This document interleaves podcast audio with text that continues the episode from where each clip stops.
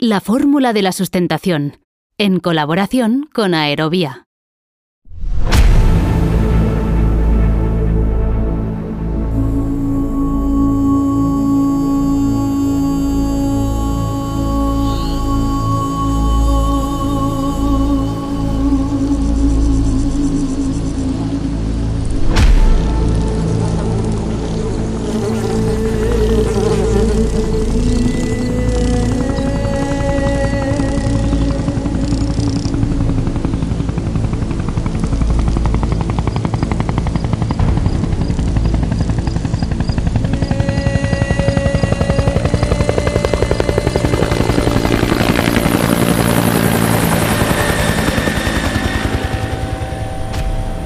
Íbamos con nuestro mono de vuelo azul y un helicóptero 412 sin ningún tipo de medida de, de autoprotección.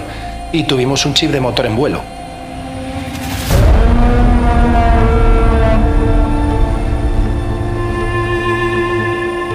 Lo que nos lleva a actuar como pilotos de aplica el procedimiento, aplica el manual. Sí, pero aplica el manual. Es que aquí no. No es que pueda ser, es que si aplico el manual me van a hacer algo.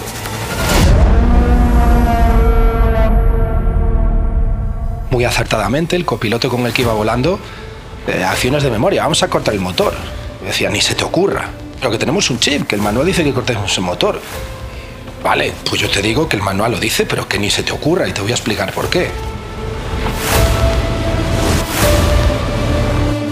Vamos cargados hasta las trancas a 40 grados, con el régimen de descenso que nos va a dar el motor operativo, no vamos a llegar a nuestra base. Y te das cuenta que nuestra base es el único punto seguro que hay en este sitio en 500 kilómetros a la redonda. Que nos metamos donde nos metamos, aunque hagamos el mejor aterrizaje rodado de nuestras vidas y nos manchemos las botas de polvo nada más.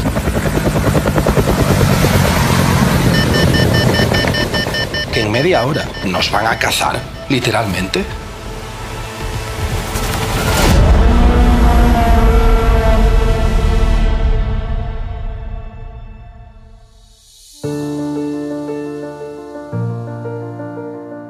Después de haber pasado 10 años en el ejército, casi toda la carrera profesional del invitado de hoy ha sido fuera de España.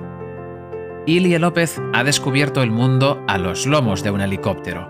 Su pasaporte acumula más de 70 sellos, especialmente en países de Oriente Medio y de África. Te permite tener tu vida en tu casa y tu vida fuera con, con otro grupo. Por otra parte, te da también la, opción cuando te mueves a conocer diferente gente en distintos sitios. Y este mundo tan global y tan grande te das cuenta que es muy, muy, muy pequeño. El trabajo en el extranjero implica pasar periodos de 4 a 6 semanas fuera de casa, un estilo de vida que a veces lleva asociado un alto coste personal. El precio a pagar es que me he perdido pues, la, infancia temprana de, de mi hijo, básicamente. Yo no duermo con mi CEO, duermo con mi mujer. Si te sirve de algo mi, consejo, cuida, cuida lo que tienes en casa. Eh, trabajos hay más, trabajos llegan, eh, familia hay una. Ilie tiene fama de hablar claro y lo ha demostrado a lo largo de toda la charla. Descubriremos qué piensa de los jefes en España, discutiremos acerca del estado del sector y hablaremos también de la falta de solidaridad que dice abunda entre los pilotos españoles. Críticas aparte, descubriremos su trabajo actual en el Mar del Norte volando el Augusta Westland 169. Es uno de los helicópteros más avanzados del mundo y haciendo una operación aún bastante desconocida, dando servicio a los parques eólicos marinos. Estoy completamente enamorado con esta operación. Volamos mucho, hacemos muchos ciclos de grúa en un tiempo complicado llama operaciones por radio y te dice, mira, que a la turbina que ibas, que ya no vas, que vas a otra. Y después, en vez de volverte a la base, vas a aterrizar en esta isla.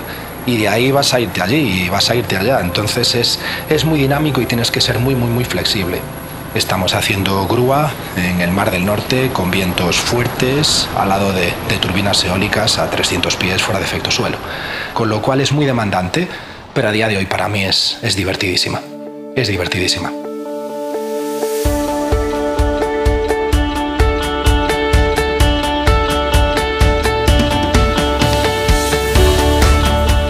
Ilie es también una fuente inagotable de anécdotas muy ilustrativas. Por ejemplo, le oiremos hablar de cómo la cultura empresarial es clave para la seguridad de las operaciones y de una palabra que no se cansa de repetir, el no. Al final, yo tengo claro que a los pilotos nos pagan por decir no. Pero bueno, acababa de llegar aquí y dije, no. Y por la puerta pasaba mi jefe de operaciones. Y llamó al marco de la puerta y me dice, ¿estás cancelando? Yo miro a mi jefe de operaciones y no dudo y le digo, claro que estoy cancelando, pero de una manera como muy defensiva. Y él me dice, no, no, tranquilo. Y le dice al fly dispatcher, cuando un piloto te diga que cancela, ni se te ocurra preguntarle por qué. Cancela si fuera. Se dirigió a mí y me dijo, lo siento, eres un recién llegado, no quiero que sientas esta presión. Tu decisión no me la tienes ni que explicar. Cancelas, cancelas. Entonces, claro, cuando tu jefe te trata así, pues aprendes que puedes afrontar los problemas de, de otra manera. Bienvenida, bienvenido al único podcast en castellano dedicado a los helicópteros. Soy Aniol Jodar y esto es La Fórmula de la Sustentación.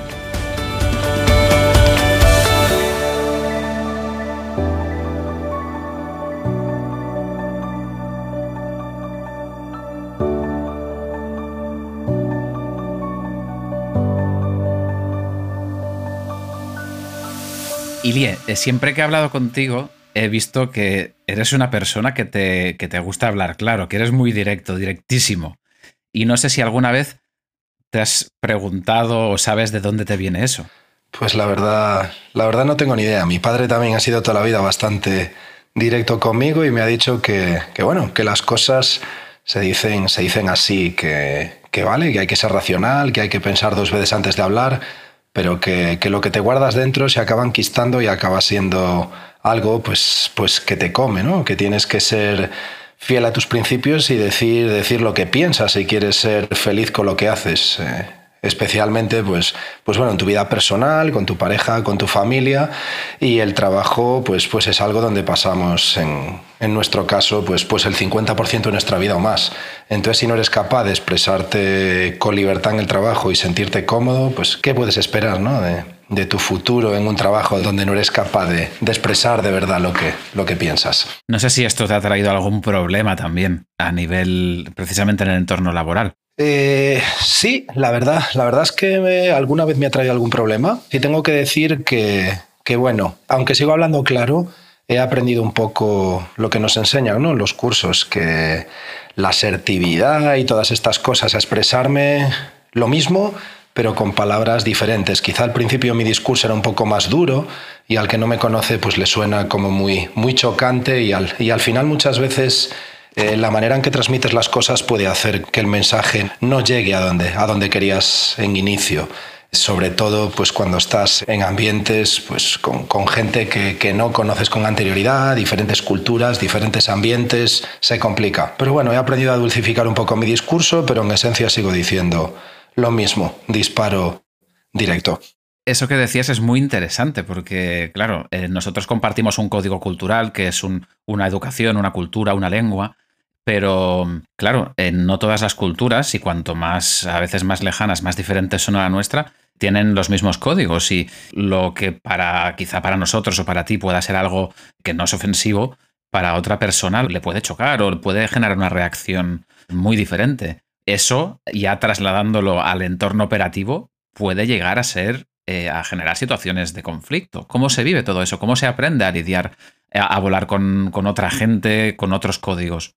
Pues al final yo creo que nos vamos a lo que todo el mundo quiere oír, pero que es la verdad, que es aplicar el, el procedimiento. Si aplicas procedimiento, fraseología estándar, pues evitas muchas veces el, el malentendido. Siempre recurro a pequeñas anécdotas. Cuando yo volaba en el ejército teníamos algo volando de noche en gafas de visión nocturna, cuando la cabina está completamente a oscuras, para facilitar la transferencia de mandos con el mío tuyo, tuyo mío, y tocabas el brazo de tu compañero cuando le transferías los mandos. Así tu compañero sabía que tus manos no estaban en los controles, con lo cual las suyas debían estar allá. Y bueno, pues cuando, cuando vuelas, por ejemplo, con gente nórdicos, muy nórdicos, eh, finlandeses, gente que, para ellos su, su metro de intimidad es su metro de intimidad. Y claro, te vas a volar con un finlandés y de repente, sin motivo aparente, le transfieres mandos y le tocas un hombro y la cara que te ponen es, bueno, vale, venga, vamos a aplicar el procedimiento, lo que hacíamos antes aquí no se aplica. O si no, antes se lo explico, oye, mira, respeto tu cultura, pero que sepas que a mí, volando de noche, me da seguridad tocarte el hombro. Entonces, todo tiene que llevar su explicación previa para dejar claro el porqué de las cosas, sobre todo lo que se refiere a comunicación no verbal. Pero bueno, al final se, se aprende. A base de, de cometer errores es, es como se aprende. Es que son cosas que no están en ningún manual y que son muy importantes también, así que desde luego hay que aprenderlas y vivirlas. Sí, sí es, es, parte, yo creo, de, del aprendizaje cuando cuando trabajas diferentes culturas y creo que te enriquece bastante. Tienes que intentar ver con un prisma un poquito más amplio porque no todo es eh, lo que para nosotros es sentido común, pues para otra gente es, es completamente opuesto a, a, cómo ellos se crían, a cómo ellos creen o, o cómo, pues eso, cómo operan, con lo cual requiere, requiere muchas veces un poquito de, de atención extra. A lo largo de la charla, Ilie, iremos uh, pasando por diferentes estadios de, tu carrera profesional, pero hay una cosa que me llama mucho la atención y es que has pasado por una infinidad de países, eh, vamos, creo que increíble para, para muchos de nosotros. Veo el continente africano que le has tocado muchísimo, has estado en Oriente, Oriente Medio, Oriente Lejano, también desde luego corriendo por Europa y no sé si esta parte de trabajar fuera de España para ti ha sido eh, una necesidad porque te gusta la aventura o una evolución natural o quizá un, un hartazgo de, de, la situación en España. ¿Cuál ha sido el motivo que te ha llevado a, a, trabajar y vivir fuera? Yo mi carrera la empecé como, como piloto civil a finales de los 90, o por lo menos lo intenté. ¿Por qué te digo lo intenté? Porque empecé pues a finales de los 90, en el 2001 pues pasó lo que todos sabemos, ¿no? El, el 11 de septiembre y la aviación mundial colapsó. Yo ahí estaba terminando mi licencia de, de piloto de avión, no de helicóptero. Yo pues provengo de una familia humilde que, que se hipotecaron para concederme un poco mi sueño y me vi pues con una licencia de piloto de avión y sin nada que hacer. Y bueno, encontré una salida en el momento en el ejército. Me enteré que había una opción que se llamaba pues ser militar de complemento. Pero bueno, el tiempo pasaba, no conseguí nada y me tuve que volver pues a mi ciudad natal, a La Coruña, y buscar otra opción. Eh, empecé a reconvertirme a helicópteros, intentar ejercer de operador de comunicaciones con la antigua ley de extinción de incendios, donde podías operar en helicópteros SP y los helicópteros grandes llevaban un operador de comunicaciones sentado que simplemente necesitaba una licencia de radio. Y así entré en contacto con los helicópteros y a través de un capitán que tuve hace muchos años en Galicia, oposité a lo que, a lo que inicialmente había mirado, al ejército. A partir de ahí es cuando empieza ese periplo internacional que tú dices, bueno, el ejército me proporcionó, hizo que mi formación previa pues adquiriese más valor y me dieron la opción de esa movilidad inicial que tú dices y bueno, me acostumbré a pasar mucho tiempo fuera de mi casa. Mi contrato con el ejército tenía una duración temporal. Para el que no lo sepa, pues los militares de complemento tenemos una serie de, de años en los cuales podemos ejercer en el ejército. Así que empecé a pensar en, en opciones y las opciones pues pasaban por volver a la vida civil en España. Y ahí es donde entramos un poco más en tu pregunta. ¿Por qué decidiste moverte tanto? Pues yo venía cansado de, de estar fuera de mi casa y decidí que lo primero que hacía era probar el mercado español. Pero bueno, la verdad es que no llenó mis expectativas. Cuando toqué el mercado español conocí grandes profesionales, pero hubo cosas pues que me hicieron saltar las alarmas. Tengo una anécdota en la que mi primera experiencia en el mundo civil llegué a una reunión donde había muchísima gente allí y me encontré con un piloto que me reconoció. Me dijo, oye, tú, tú estuviste hace muchos años en una oposición para el ejército conmigo. Y le dije, pues lo siento, pero no me acuerdo de ti. Él me dijo, yo sí, yo te recuerdo. Y al final tuviste suerte, entraste. Y bueno, ¿y qué tal te va? No lo sé, es mi primer año aquí. No sé cómo, cómo me va a ir. Estoy un poco... Bueno, pues... Pues no sé, no sé qué esperar, no sé qué espera la compañía de mí. Me han dado un puesto de responsabilidad, voy a ser comandante en mi primera campaña civil y se le abrieron los ojos como platos y me dijo, ¿que vas a ser comandante? Y digo, pues sí, supongo que como tú, ¿no? Y este chico me respondió que no, que él llevaba 10 años volando en esa compañía, digo volando entre, entre comillas, y que no se había podido anotar ni una hora.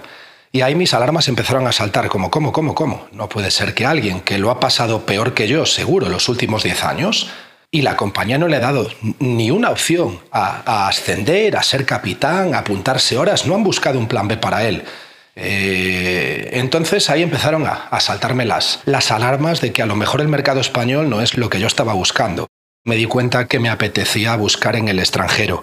Y la primera opción que se me planteó debido a mi antigua experiencia militar fue pues una compañía que trabaja para las Naciones Unidas, y bueno, esta compañía es una compañía civil, pero básicamente opera en zonas de conflicto y debido pues, a toda la experiencia previa empezaron a desplegarme por África y a partir de ahí ya fue el principio pues, de, todo el, de todo el periplo. Me surgió la oferta de Oriente Medio y bueno, desde ahí hasta, hasta donde estoy ahora vas adquiriendo experiencia, vas asumiendo, pues como no quieres perder cierto tipo de, habilidades, siempre, siempre he tenido curiosidad por seguir manteniendo algún tipo de habilidades, con lo cual seguí actuando de freelance, sigo haciendo trabajos aéreos de vez en cuando y entré en el mundo de los ferries. Claro, cuando tú en tu currículum pones piloto ferry, mi experiencia militar era volar de, de Canarias a Albacete, esos eran mis ferries, ¿no? Bueno, pues resulta que cuando tú en tu currículum pones ferries internacionales, y una compañía te llama para hacer ferries internacionales, pues son internacionales de verdad. Y de repente te ves con ferries Alemania-China o Italia-Angola y dices, ¿y ahora qué? Entonces, bueno, pues, pues sí, es, siempre estar un poco fuera de, tu zona de confort, pero, pero aplicando lo que sabes, tu experiencia, buscando asesoramiento en quien sabe más que tú. Esto no, no va de la cantidad de horas ni lo que hayas hecho, buscando apoyo en tus compañeros, en tu grupo, en la gente con la que vuelas y trabajas, pues creo que es la manera de sacar adelante todo este trabajo. Y nada, al final, pues eso, ese carácter aventurero te hace ir por el mundo, te hace disfrutar de la profesión y bueno, te hace tener muchas buenas experiencias, pero a veces también pues pagar un precio familiar alto. Para mí llegó el momento en que quise retornar a Europa, pero sabía que bueno, de momento el mercado español no me apetecía. Igual algún día para vivir tranquilo y cuando me quiera jubilar, sí. Me sigue gustando el rock and roll, entonces opté por el, el Mar del Norte. Creo que siempre he sido muy inquieto, siempre he buscado algo nuevo y siempre me gusta operar con seguridad, pero estar siempre justo en el borde superior de, mi zona de confort. Creo que es la zona donde, donde aprendes. Si te vas fuera de tu zona de confort, a veces pues tomas riesgos que no son necesarios en nuestra profesión. Entonces zona de confort sí, pero, pero siempre borde superior, siempre sintiendo el, el cosquilleo de que tengo más que aprender porque, porque haciendo esto aún no estoy cómodo 100%. Iremos a lo largo de la charla repasando todos estos aspectos que has tocado que son múltiples e intentaré abordarlos con un poquito de más de profundidad porque hay, hay muchas cosas muy llamativas. Pero déjame volver un poco a tus misiones internacionales cuando, cuando estabas en el ejército, en las cuales, lógicamente, pues algunas de ellas son directamente guerras. Y no sé si cuando tú entras en el ejército realmente te has planteado que algún día llegarás a operar en una zona de conflicto en la que te puedes enfrentar a la muerte. O sea, literalmente te pueden tirar o, incluso tú puedes llegar a, crear daños a otros. ¿Cómo, cómo es ese, ese momento?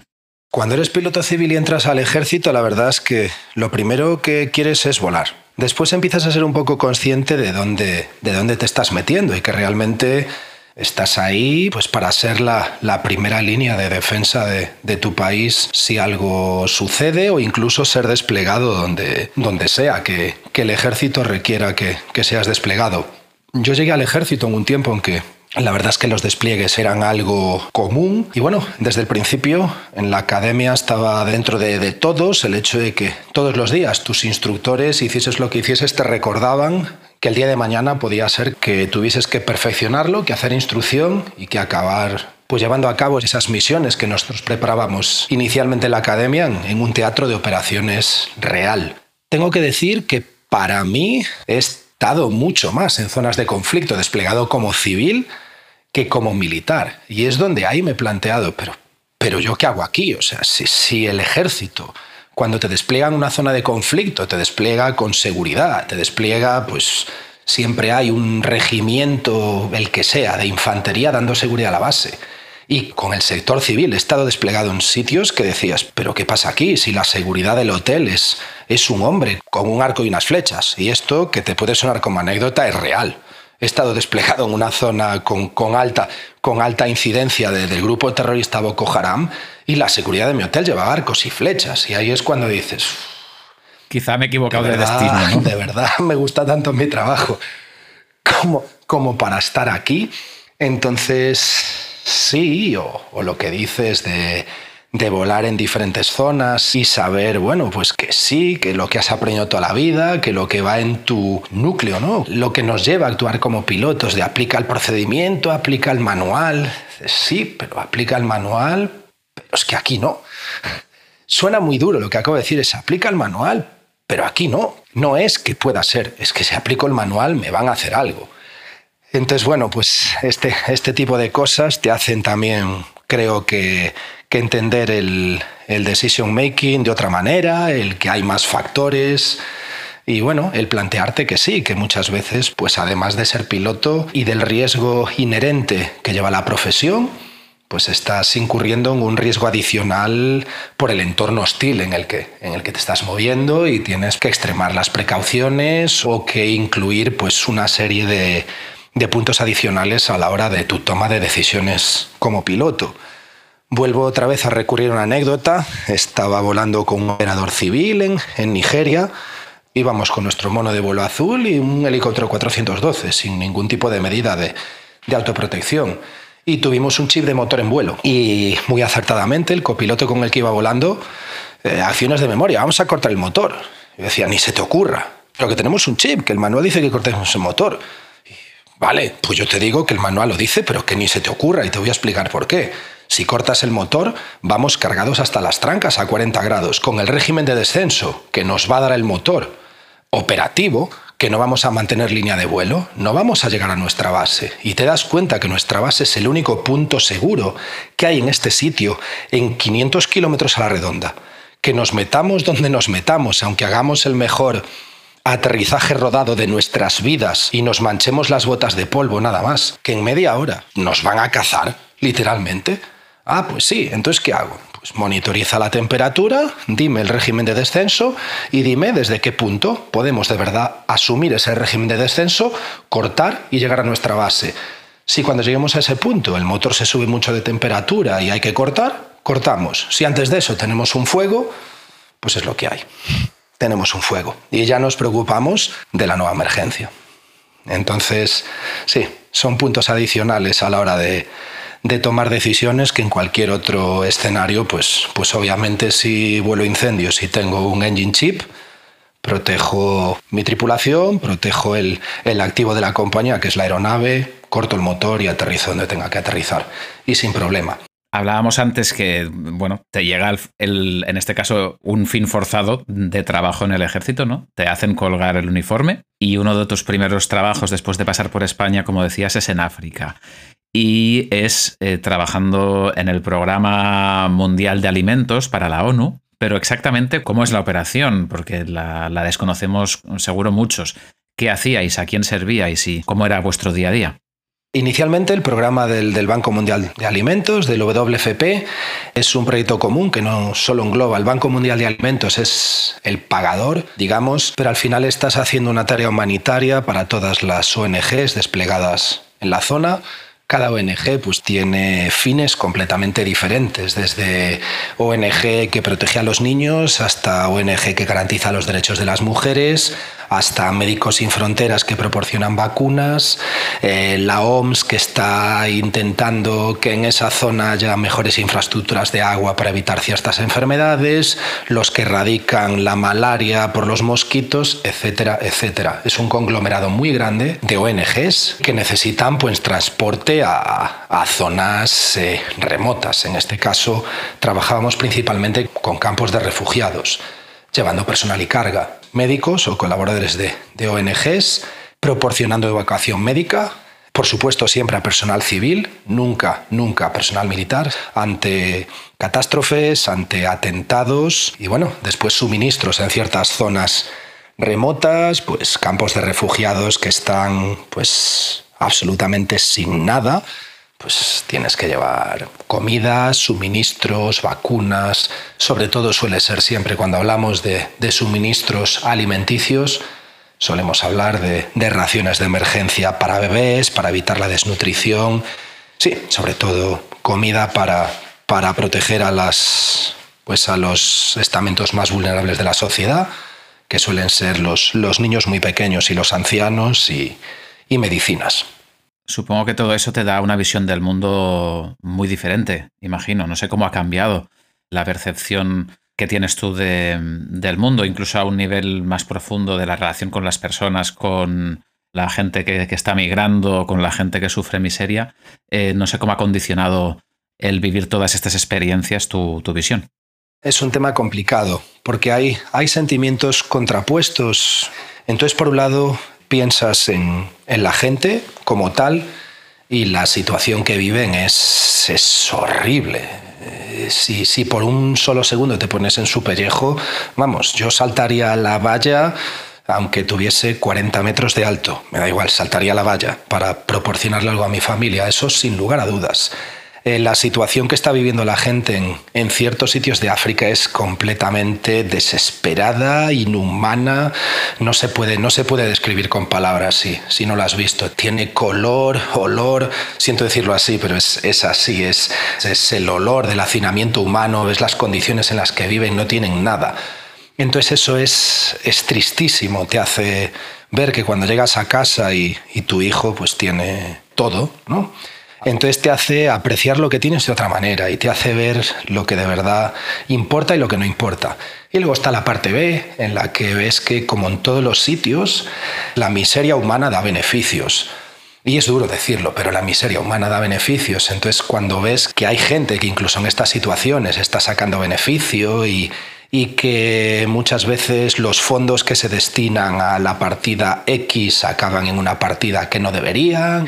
Entonces eso genera sentimientos muchas veces completamente opuestos. Dices, ¿para, ¿para qué estoy aquí si lo que hago al final no vale de nada? Lo único que estoy haciendo es, bueno, estoy aquí, hago mi trabajo y, y creo que lo que hago sirve de algo, pero, pero realmente no sirve de nada. Si aquí la gente que está manejando esto, lo último que le preocupa es el refugiado que está pues pasándolo mal en su, en su campo de refugiados. Al final esto se trata de mover personal, de generar empleos, de generar riqueza a ciertas personas y el resto pues pues son simplemente actores secundarios en, esta película.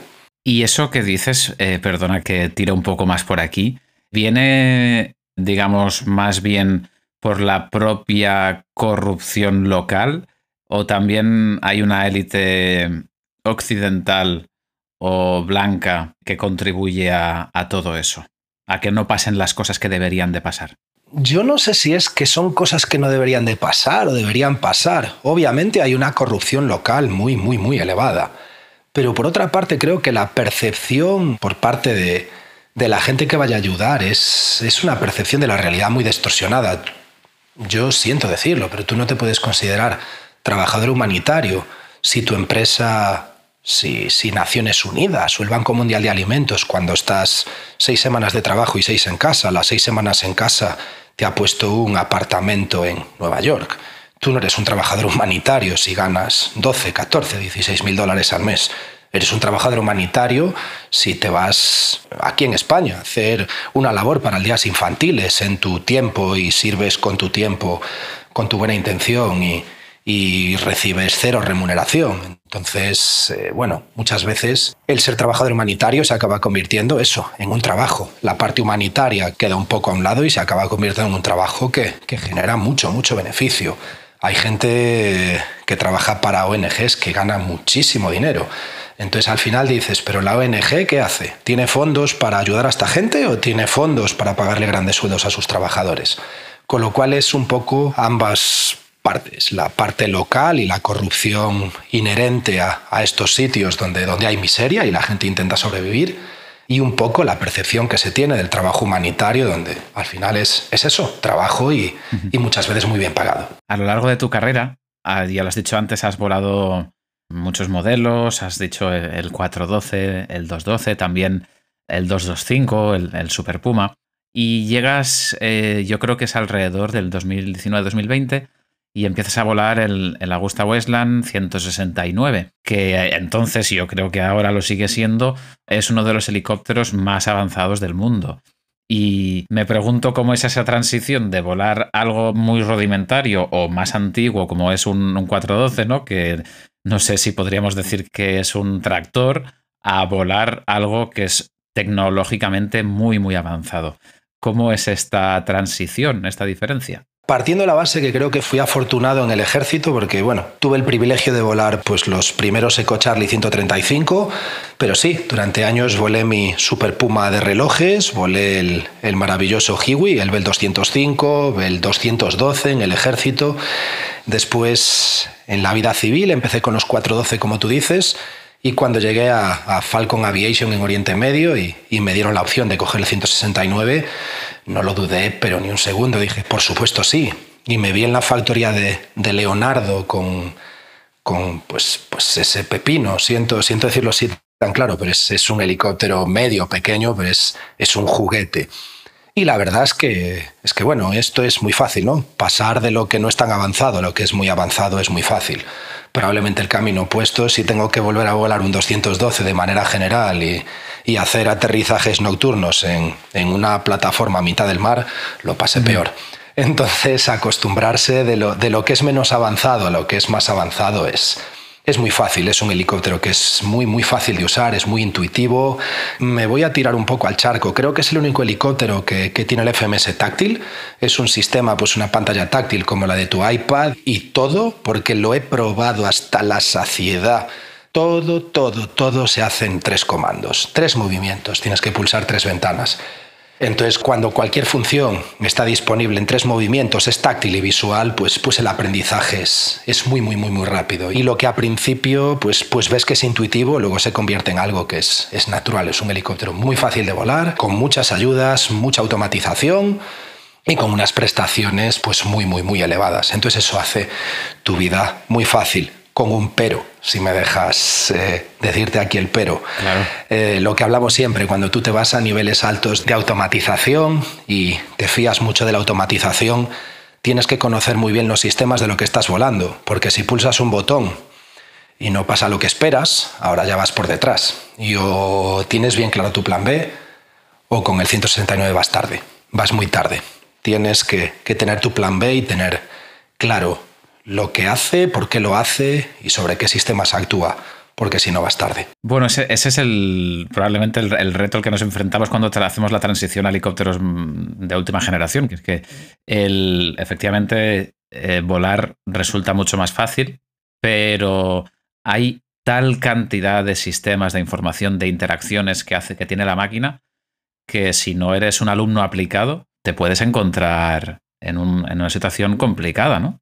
La verdad es que sí, pero creo que aquí hay otro, otro tema.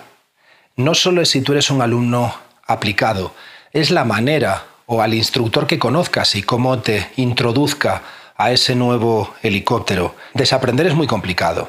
Entonces creo que, que fui muy afortunado y tuve instructores que lo que hicieron fue buscar analogías de lo que sabía a lo que querían enseñarme. Y una vez que tu cerebro empieza a trabajar buscando en su base de datos y empieza a trabajar con analogías o transferencias o buscando similitudes, una vez que conoces el nuevo sistema en profundidad, pues puedes aplicar la experiencia de, de toda tu carrera, no solo desde que has empezado a tocar esa nueva aeronave. Por otra parte, sí que me gustaría hacer hincapié en donde estoy ahora. Eh, creo que es un buen ejemplo porque por el tipo de operación que hacemos, tenemos que mantener nuestras habilidades manuales. Entonces, por procedimiento, eh, parte de la operación se hace siempre hands-on, con el sistema de estabilización del autopiloto, nada más, ningún tipo de, modo superior. Y por procedimiento, nosotros nos repartimos el vuelo al 50%, capitán y, y primer oficial, además siempre en el mismo orden. Primer tramo del día lo hace el capitán, la vuelta lo hace el primer oficial tercer tramo del día, o sea, primero del segundo vuelo, primer oficial hace la ida, capitán hace la vuelta. Uno de tus tramos es con modos superiores, el otro tramo es sin modos superiores, por procedimiento. No puedes tener un día vago y decir, pues hoy lo vuelo todo con modos superiores, porque el, el sistema, el HFDM, el famoso HFDM del helicóptero va a cantar y tu jefe de operaciones te va a decir por qué. Y ahora le tienes que explicar por qué estás yendo en contra de, del procedimiento que está marcado por la compañía. Pero aquí intentamos mantener las, las habilidades manuales porque bueno, nuestra operación lo, lo, requiere. Estamos haciendo grúa en el Mar del Norte con vientos fuertes al lado de, turbinas eólicas a 300 pies fuera de efecto suelo. Y se hace a mano, no se hace con autohover, se hace a mano a mano, con Forstri impulsado y a mano. Con lo cual o estás fresco con habilidades manuales o, o el invierno te, te complica mucho la vida. Ahora hablabas de esta operación, que quizá para muchos es, es, es, desconocida todavía, porque hasta ahora el helicóptero había estado fuera del mundo de las emergencias, muy vinculado al mundo del petróleo, de mover personal de ida y vuelta a las plataformas de extracción, ¿no? Y ahora hay esa transición a esa, energía verde, en ese caso molinos eólicos marinos. Y bueno, quería preguntarte si, si es esa la operación más bonita que hayas hecho, o si miras atrás hay alguna que digas, ostras, esta me, me, enamoró, la echo de menos. Esto es como a quién quieres más, a papá o a mamá. Sí. eh, a, mí, a mí la verdad es que, es que todas las operaciones que he hecho me han gustado y, y por eso he ido cambiando de, de, una a otra. Tengo que decir que el oil and gas, eh, de todo lo que he hecho, quizás sea lo más aburrido, los fuegos es algo pues divertido, dinámico. Esta operación es muy dinámica. Llegas con un plan por la mañana y a los 10 minutos el plan ya no existe. Dura lo que dura el, el primer arranque, porque una turbina se rompe, porque esta no está aprobada al viento, porque ahora tienes que ir a recoger al equipo que ha terminado antes en la primera turbina, ahora tienes que volver. Entonces es una operación muy, muy dinámica que te mantiene muy despierto. Entonces yo de momento estoy, estoy completamente enamorado con esta operación. Tengo que decir que gente que lleva mucho tiempo con este tipo de operación, eh, a veces sí que piden un break y dicen, déjame tranquilo que esta vida me está quemando, porque el invierno, el invierno aquí es largo y duro. Volamos mucho, hacemos muchos ciclos de grúa en, un tiempo complicado y cuando tu vida, pues eso, eh, reportas a las 7 de la mañana, estás arrancando para tu primer vuelo, te llama operaciones por radio y te dice, mira, que a la turbina que ibas que ya no vas, que vas a otra. Y después, en vez de volverte a la base, vas a aterrizar en esta isla. Y de ahí vas a irte allí y vas a irte allá. Entonces es, es muy dinámico y tienes que ser muy, muy, muy flexible. Con lo cual es muy demandante, pero a día de hoy para mí es, es divertidísima. Es divertidísima. Hablemos un poco de, del. Ya, ya ha salido antes en toda la charla, pero quisiera ahondar un poco más en ello, de las consecuencias que tiene la elección que, te, que hemos hecho en nuestra carrera profesional, en nuestra vida personal. Y me pregunto eso, si, si para ti ha habido eh, la elección que has hecho profesional ha tenido impactos negativos personales. No sé si, pues eso, distancia con tus seres queridos, bien tu familia más directa o amigos. ¿Cómo ha sido todo eso para ti? Sí, creo que esta pregunta es, recurrente, nos la haces a todos en, en, el podcast desde el primer episodio y creo que la respuesta es, es común, la que damos todos. Por supuesto, este trabajo tiene una repercusión directa en, en nuestras vidas. En mi caso, tengo que decir que sí, sigo manteniendo mis cuatro amigos de toda la vida 25 años más tarde. Les veo cuando les veo, es como si no hubiese pasado el tiempo, pero, pero bueno, el tiempo pasa y te das cuenta que, el tiempo pasa y que no estás ahí. Por otra parte, te da también la, la, opción cuando te mueves, cuando tienes una movilidad geográfica elevada, a conocer diferente gente en distintos sitios. Y este mundo tan global y tan grande, te das cuenta que es muy, muy, muy pequeño. Y la persona con la que coincidiste hace años en África, resulta que ahora te llama y te ofrece un puesto en otro sitio. Tú se lo ofreces a él. Y siempre estás con alguien, siempre estás con alguien. Entonces yo tengo mis amigos de toda la vida, preaviación, y mis amigos de la aviación, con los, que, con los que sigo manteniendo un contacto y a lo mejor no veo en tres años, pero tres años más tarde vuelvo a trabajar con ellos. Siempre tenemos la misma broma de dónde nos veremos la próxima vez. Entonces es un mercado que, que te permite tener tu vida en tu casa y tu vida afuera con, con otro grupo. Como algo negativo, bueno, pues creo que como la mayoría de nosotros, pues he sufrido el, el, síndrome del divorcio inducido por la aviación. Entonces sí, mi vida fue dura, la distancia, el tiempo fuera de casa, etcétera, pues ayudó eh, como causa subyacente de, de, mi divorcio. A día de hoy soy muy afortunado, tengo una pareja que se dedica al mismo negocio que yo me dedico y por suerte hemos conseguido, pues a base de los dos modificar un poco nuestras prioridades. Nos conocimos en Oriente Medio, trabajamos juntos en Oriente Medio y a día de hoy, pues bueno, cambiando los dos un poquito, cediendo los dos un poquito, solo un poquito, sin renunciar a, lo que de verdad nos apasiona, que es nuestro trabajo, pues trabajamos juntos en la misma base en, en el Mar del Norte, en Alemania. Entonces creo que por ahí he sido muy afortunado porque entiendo que para quien no tiene una pareja que se dedique a lo mismo, por mucho que lo expliques, muchas veces es, es muy complicado que nuestras familias entiendan la, la vida que llevamos o, o lo que hacemos. Es muy complicado y, muchas veces se paga un precio familiar importante. Yo me he perdido la, infancia temprana de, de, mi hijo. Por suerte, pues ahora con mi nuevo destino lo estoy recuperando a día de hoy. Paso mucho más tiempo con él, comparto mucho tiempo con él. Pero bueno, el precio a pagar es que, es que me he perdido pues, la, la infancia temprana de, de mi hijo, básicamente. Bueno, yo celebro que tengas eh, ahora la posibilidad de gozarlo, ¿no? Yo, eh, que también tuve que hacer eh, algunas elecciones a lo largo, quizá no tantas como tú, pero sí he tenido que hacer algunas y algunas renuncias.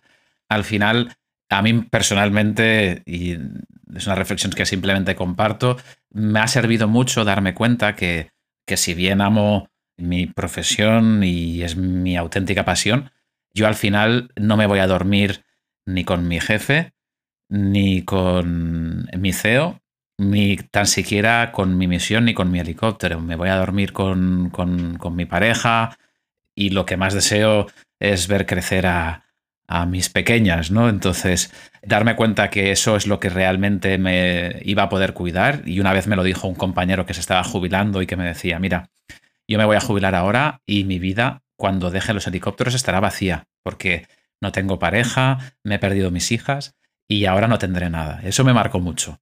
Así que, en fin, en mi caso particular me ha servido esto para aferrarme a, las cosas que me siguen llenando, como son también eso, ¿no? La vida personal.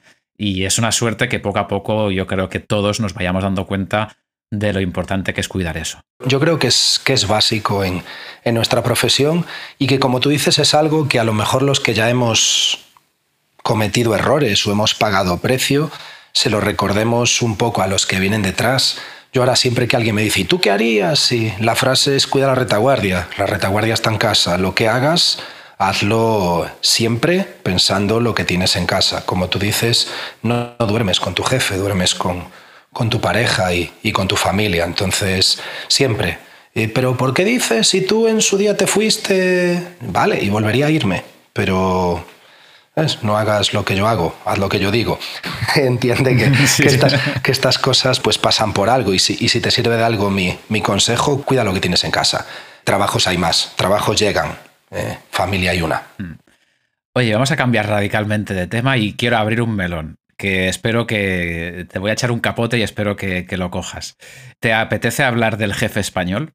Eh, sí, pregunta. Pregunta y yo, yo te diré. Venga, tú ahora eres, eres instructor, estás trabajando en Alemania, por lo tanto te cuidas de, instruir y supervisar a tus compañeros y además eres jefe de pilotos, así que eres un enlace entre tus compañeros y la empresa. Y me gustaría eh, preguntarte, dado que has trabajado en tantos sitios, si percibes que hay una cultura empresarial, de relaciones muy diferente en España, en el tratar a la gente y fuera de España. Sí, completamente. No digo ni mejor ni peor, digo diferente. El jefe español es, no es ni bueno ni malo, es un jefe. Es un jefe que está sometido a unas presiones, que está sometido a, a, una presión comercial, que está en una posición en la que, por el motivo que sea, la aviación en España pues hace poco dinero, menos del que debería. ¿A costa de qué? Pues eso, eso ya lo sabemos todos, ¿no? A costa de pues los sueldos son los que son, la situación es la que es pero bueno, que al final el jefe no es el dueño de la compañía, el jefe es un jefe y también está sometido a cierta presión. Entonces, el jefe en España es lo que es. Los hay, los hay mucho peores, ¿eh? Te aseguro que el mejor jefe de África es el peor jefe que te puedas encontrar en España, pero vamos, con cosas que están completamente fuera de lugar. Los jefes en Oriente Medio, pues, pues bueno, jefes y el trato que tienen con sus plantillas es, muy lejano, eh, hay una jerarquía muy marcada. Después, eh, ¿qué pasa en otros países? Yo puedo hablar de, de donde estoy ahora. Yo era nuevo en esta empresa mis flight dispatchers, que a la vez son la gente de ventas, me dieron una misión y yo no lo vi claro. Y dije, no, no lo veo claro, no. Al final, eh, yo tengo claro que a los pilotos nos pagan por decir no. Y a mí no me tiembla el pulso diciendo no. Pero bueno, acababa de llegar aquí, dije, no. El fly dispatcher me miró y me dijo, ¿cómo que no? Y por la puerta pasaba mi jefe de operaciones. Y llamó al marco de la puerta y me dice, ¿estás cancelando? Claro, entonces, ¿qué haces ante eso? Yo miro a mi jefe de operaciones y no dudo y le digo, claro que estoy cancelando, pero de una manera como muy defensiva. Y él me dice, no, no, tranquilo. Y le dice al fly dispatcher, cuando un piloto te diga que cancela, ni se te ocurra preguntarle por qué. Cancela si fuera. Se dirigió a mí y me dijo, lo siento, eres un recién llegado, no quiero que sientas esta presión. Tu decisión no me la tienes ni que explicar. Cancelas, cancelas.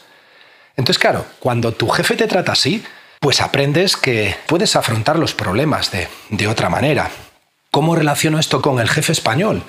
Si yo a mi jefe de operaciones en España le digo que cancelo, no sé cómo se lo va a tomar. A lo mejor no se lo toma bien. Pero es que, claro, mi jefe de operaciones en España le está dando explicaciones al CEO de la compañía. Y a lo mejor el CEO de la compañía le coge por las orejas y le dice, oye, ¿qué haces cancelando vuelos? Cada vuelo que cancelas me cuesta lo que sea en penalización. A lo mejor el dueño de la compañía X, donde trabajas en otros lugares, pues la presión comercial le importa menos y prefiere un servicio bueno a largo plazo y no le importa pagar una penalización a corto plazo. Otro ejemplo es el CEO de la compañía donde trabajo ahora. Un día me dijo, oye, tienes mala cara. Así, en el pasillo. Lo siento, es la que tengo hoy. Me dijo, oye, estás trabajando duro, ¿eh? Si necesitas días, cógetelos. Cógetelos libres, que no sean de vacaciones. Llamo a alguien para que haga días extras. Yo no quiero trabajadores de sprint, yo quiero trabajadores de maratón. Estamos contentos contigo, no te quemes, ¿eh? Si necesitas tiempo de adaptación, no te quemes, vete a casa dos días y relájate. Entonces, bueno, son cosas que se echan de menos en España, porque creo que poco con la connivencia de, todos los, niveles eh, aeronáuticos en España hay cosas que se están haciendo muy mal. Ahora creo que esto es lo que... No, el melón que abrías, hay cosas que se están haciendo muy mal, empezando por la agencia, que creo que, que está permitiendo hacer cosas que no deberían permitirse, siguiendo por los operadores, siguiendo por los clientes, que lo único que les interesa es el precio y estrujan a los operadores a más no poder. Y entonces cuando metemos todo esto en una cautelera y lo agitamos, pues estamos, estamos generando un, ambiente de trabajo que, podría ser mejor. Yo creo que España tiene un potencial brutal, pero brutal. Lo que pasa es que hay una mezcla de, elementos en este momento que, hacen que, la aviación no esté pasando su, su mejor momento. Eso es, eso es lo que creo, empezando pues eso, empezamos regulación, eh, incendios, el Real Decreto, el 750 creo que es, ¿no? Si no recuerdo mal, hace mucho que no lo miro, el 750, y de repente ponemos a volar a alguien. Eh, como piloto refuerzo en instrucción o como picus o como y gente que tarda años que dices pero si con las horas que me piden para ser capitán voy a tirarme 25 años aquí sentado cobrando 80 euros al día, cuatro meses al año, los próximos 20 años de mi vida, anda, que le den a la aviación, que me voy a, me voy a hacer lo que sea. Entonces, es muy difícil, eh, no veo relevo generacional, no lo veo, no veo que avance la operación, veo que, que hablar de operaciones multipiloto en España, si te vas de SAR, es, es una quimera, hay nada. Eh, operaciones multipiloto, vale, tienes ARI, ¿qué más? Eh, contratos para dos pilotos, y ves contratos donde están operando dos pilotos en SP. Entonces todo esto hace que, que bueno, que veamos también al jefe de, de otra manera, porque el, clima en el que nos movemos está, está crispado y al final, pues, pues eso, ves al jefe como, como el brazo ejecutor de todo lo que no te gusta y bueno, es, es difícil relacionarse con él y, y bueno, muchas veces hay grupos de, jefes que están ahí hace muchos años, que tienen su manera de ver la operación, su manera de ver el negocio y que no evolucionan y no van a cambiar pase lo que pase. Ellos tienen su criterio, no escuchan a nadie, no se dejan asesorar, no reciben formación continua, entonces están completamente fuera de lo que debería de ser una aviación moderna y, sostenible en el tiempo. Es muy interesante este círculo vicioso ¿no? que hablabas. Creo que está empezando a cambiar esto, este estado de ánimo, este status quo, pero desde luego que las administraciones que son las responsables al final del licitario y, y operar la gran mayoría de servicios, incendios, salvamento marítimo, helicópteros sanitarios, etcétera, etcétera, etcétera, valoran muy mucho el precio al que se les ofrece el servicio, sin tener en cuenta que hay que valorar la calidad. Así que es verdad, ¿no? Aquí entramos en, empresas que compiten para ver quién es la más barata, a costa, lógicamente, de, recortar o de, de no trabajar en la excelencia, sino en recortar lo máximo posible. Sí, y después, ahora ya lo, cuando le entro al capote directo. Y después cosas, cosas que a mí a nivel a nivel de, jefes me, me, chirrían, me chirrían mucho, ciertos razonamientos que, que para mí no tienen ni pies ni cabeza.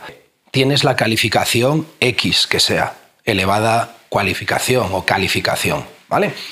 Eh, no, esta posición eh, no es para ti porque necesitamos experiencia en la compañía. Vale, te lo compro. Pero ahora gente con 15 años en la compañía no puede optar a esa posición porque no tienen la calificación necesaria. Y al final te das cuenta que muchas veces ahí hay un círculo vicioso, endogámico, llámale como quieras, donde las posiciones se reparten un poquito en función de si a mí me gustas, de si vas a estar en mi equipo, de si vas a estar en el equipo contrario, porque siempre está esta guerra de, poderes, eh, odiosa, perdón por decirlo así, donde, bueno, los perjudicados somos nosotros, no nos damos cuenta que entrando a esa guerra, los únicos perjudicados somos nosotros. Y sí que aprecio en el piloto español en general que somos muy poco solidarios. Yo trabajando por el mundo me he dado cuenta que te encuentras la comunidad que sea, sudafricana, te pongo el ejemplo, los sudafricanos son blindados, es Sudáfrica primero. ¿Vale? Da igual, el que venga, da igual, como sea. Es otro sudafricano y para adentro, a la comunidad. Y la comunidad sudafricana es brutal, cómo se protegen unos con otros. Los indios igual, los filipinos, los italianos, los franceses. Y luego te vas y parece que si estás en una empresa y tu compañero español mete el currículum, parece que lo tienes que coger y tirarlo a la papelera porque, uy, a ver si viene y empieza a traer a todos los españoles. Hombre, ayudémonos un poco, ¿no? Y es que lo peor de todo es que eso lo he visto en vivo y en directo. Y dices, ¿pero qué haces? Es que yo no quiero abrir esto a los españoles. ¿Pero por qué no quieres abrir esto a los españoles? ¿Qué prefieres? ¿Traer sudafricanos? Perdón, no tengo nada contra los sudafricanos, ¿eh? te quiero decir. pero, pero si al final es, es, un, es un puesto de piloto, alguien va a venir. ¿Por qué no intentas ayudar a tu gente? No, no, no, no. Es como, es como que queremos mantener un poco en la distancia, ¿no? Y, y así, como nadie conoce esto, parece que yo soy más. Y eso es igual en el mercado, en el mercado nacional. No hay solidaridad, la gente no se ayuda, no se dan opciones, no se confía en la gente, no se confía en, en lo que te puede ofrecer alguien a largo plazo, no se invierte tiempo en alguien, ni esfuerzo, ni... Bueno, es un poco como yo veo la situación a día de hoy en el mercado español y, por qué estoy fuera, básicamente. Hablemos de, de, lo mismo, pero, pero en positivo. ¿En qué crees eh, tú que has podido compartir también cabina y, relaciones profesionales con gente y compañías tan diversas, ¿en qué crees que los pilotos o los profesionales españoles eh, podemos sentirnos orgullosos sin sonrojarnos? Yo creo que nos podemos sentir orgullosos en todo. Solo nos falta creérnoslo. Los pilotos españoles solemos pecar de... En casa, en casa, cuando digo en casa en España, un poco de arrogancia. Pero cuando salimos fuera, somos como muy humildes, ¿no? ¿A dónde voy yo a este sitio si todos los pilotos tienen... Y siempre nos vamos al número de horas. Y es que todos los pilotos tienen 9.000 horas. Y luego te das cuenta que vas a un curso de habilitación tipo con un piloto con 9.000 horas y que no sabe definir una condición de, de Safe AI, ¿no? condiciones seguras para vuelo con un motor. Y dices, bueno, pues a lo mejor los pilotos españoles deberíamos creernos más de lo que somos capaces y dejar, dejar esa inseguridad, básicamente, cuando afrontamos eh, posiciones internacionales o nacionales. Entonces creo que España está lleno de, de, grandísimos pilotos. No es que seamos pilotos que salimos de la escuela, ¡pam!, oil and gas, para siempre el mejor piloto de oil gas del mundo, lo metes mañana en un incendio en España y, se va a volver loco, literalmente. Para él va a ser imposible. Eh, y sin embargo nosotros vemos el oil and gas como, claro, es que ahora me voy a volar al Golfo Pérsico.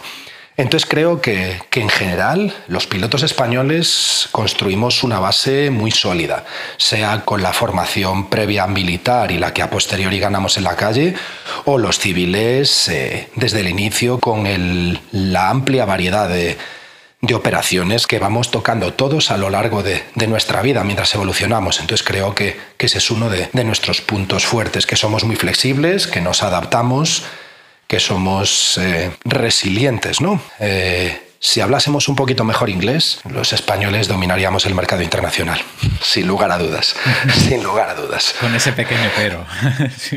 Sin lugar a dudas. Como siempre, antes de ir cerrando la charla, me gustaría, han salido ya algunos momentos difíciles para ti, pero me gustaría saber si tienes eh, eso, alguna vivencia, algún momento difícil que hayas pasado volando en cabina bueno, o también fuera, en el que, bueno, te haya dejado un pozo, un aprendizaje, un momento que valga la pena compartir para que otros pues no cometamos este mismo error y podamos aprender.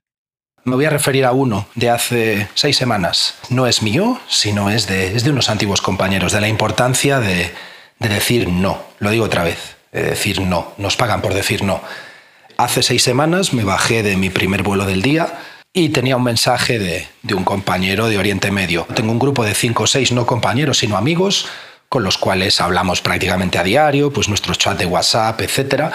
Pero hay ciertas horas que no es común que hablemos, porque estamos todos trabajando o si estamos en casa, estamos durmiendo. Entonces tenía un mensaje un poco sospechoso, oye, necesito hablar contigo. Y me sonó raro. Al tocar tierra le contesté, oye, ¿qué pasa? ¿Es urgente? Eh, ¿Llegaste de volar? Sí, entonces llámame, por favor. Entonces según le llamé me comunicó un, un accidente, un 212 de Aerogulf tuvo pues un accidente en Dubái y los dos tripulantes, los dos pilotos fallecieron.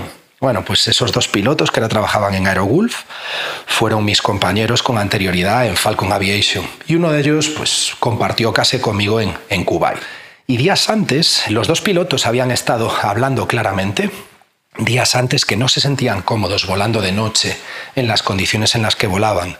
Llevaban tiempo sin entrenamiento recurrente, llevaban tiempo sin, sin hacer ese tipo de operación y la presión comercial pues les había puesto pues hacer entrenamiento de manera un poco precipitada y rápida para empezar pues un tipo de nueva operación nocturna en, en plataformas petrolíferas en Dubái, que en Dubái no hay muchas. Pero bueno, eh, la empresa fue así, eh, los pilotos hablaron alto y claro que no se sentían cómodos haciendo ese tipo de operación y ¿qué hizo la compañía? Pues en vez de poner a un capitán y a un copiloto, pusieron a dos capitanes juntos, mis dos excompañeros. Entre los dos, no digo más, pues casi 17.000 horas de vuelo en cabina y tuvieron un accidente fatal.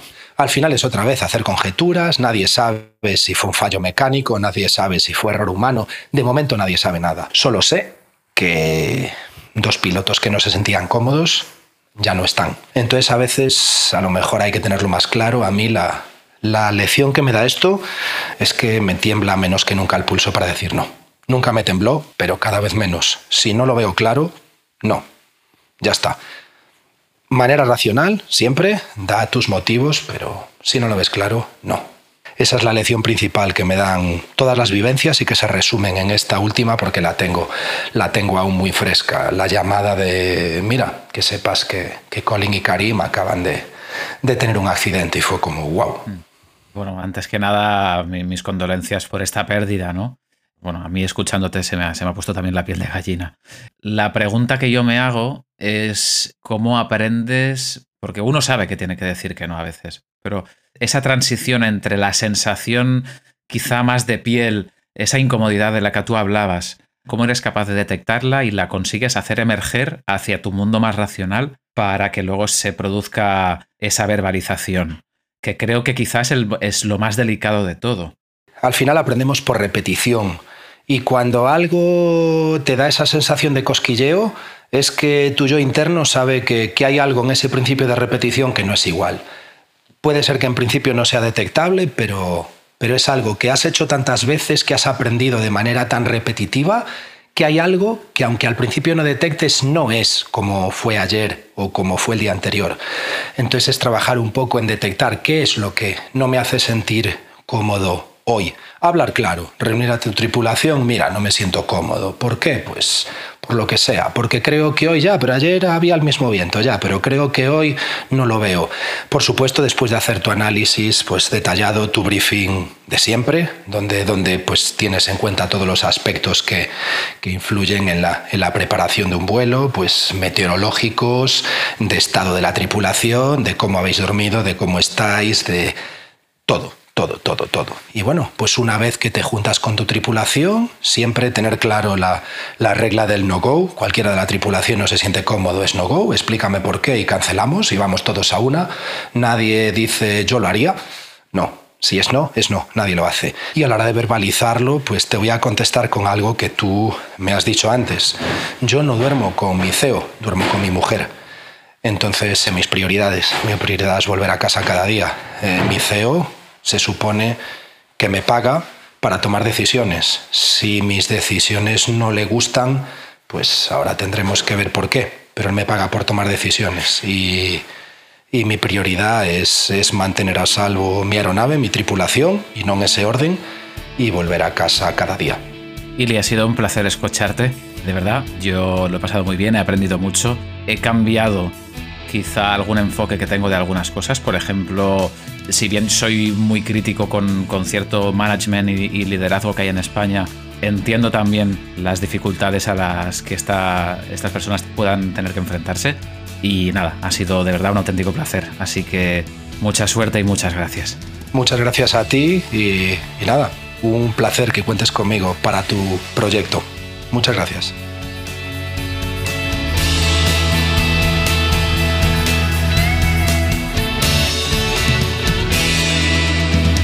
La fórmula de la sustentación